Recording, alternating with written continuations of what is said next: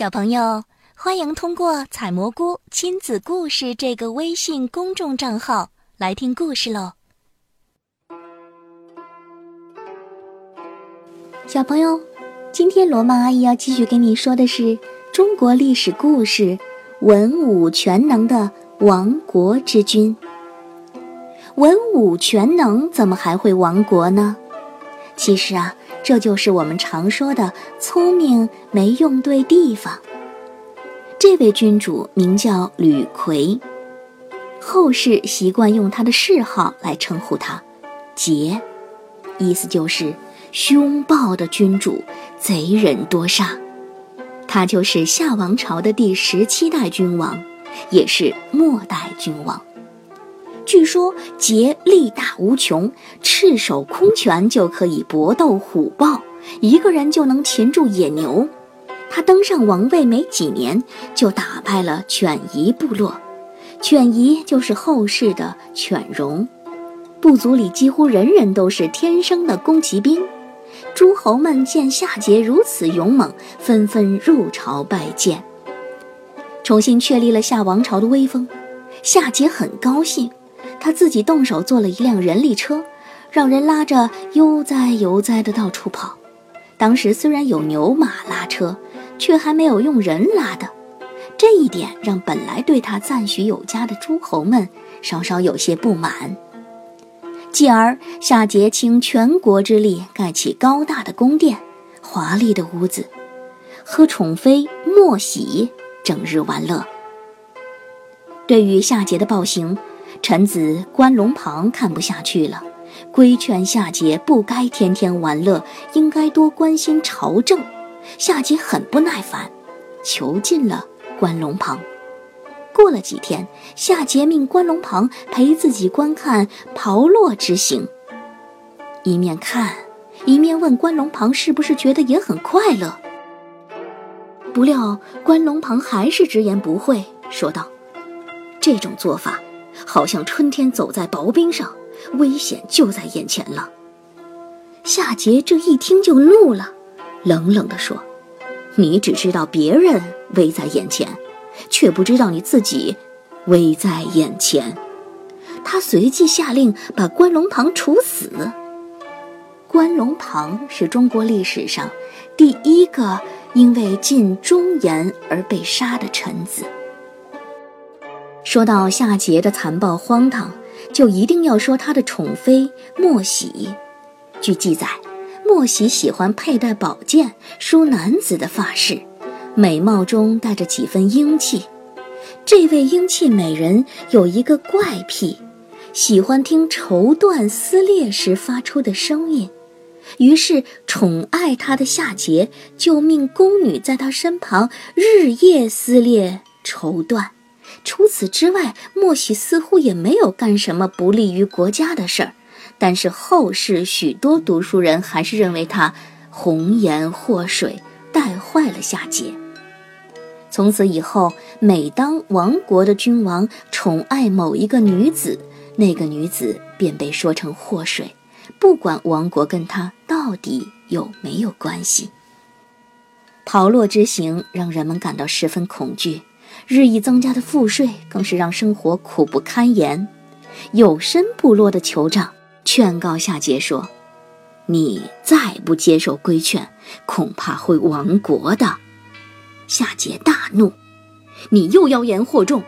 人民有君主，犹如天空有太阳，太阳亡，我才亡。”于是。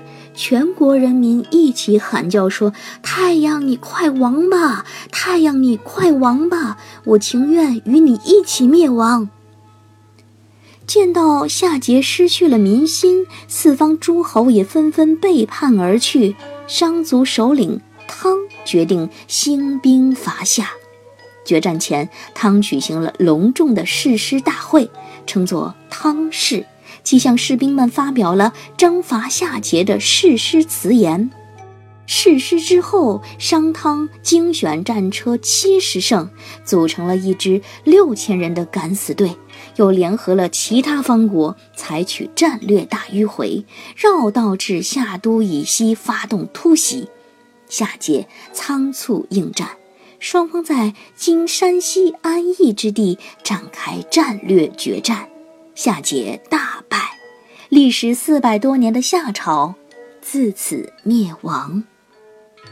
好了，小朋友，今天的故事就说到这儿，赶快睡觉吧，晚安。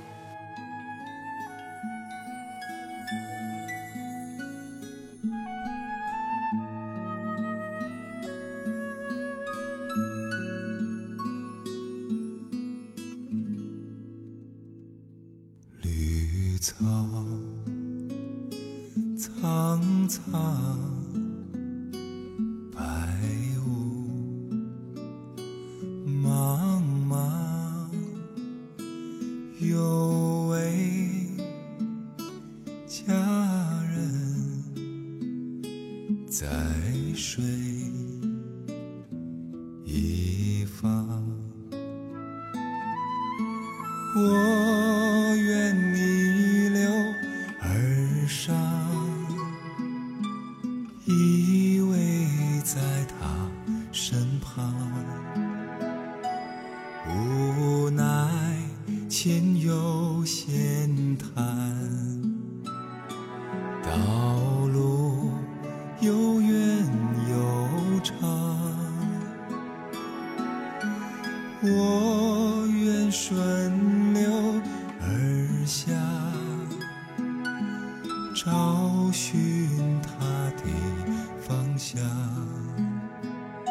却见依稀仿佛，他在水的中央。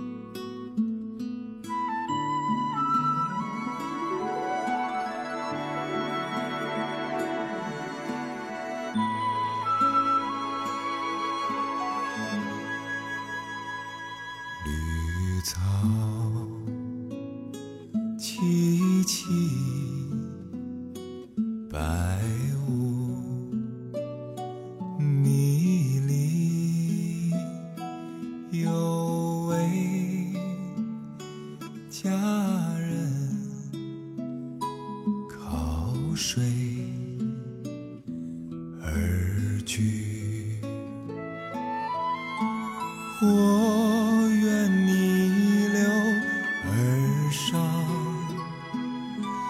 与他轻言细语。无奈前有险滩，道路曲折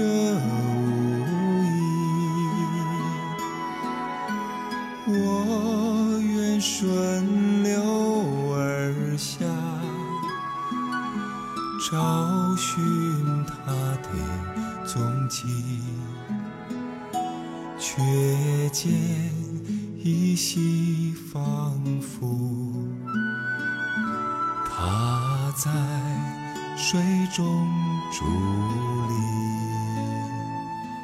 却见依稀仿佛，他在水中伫立。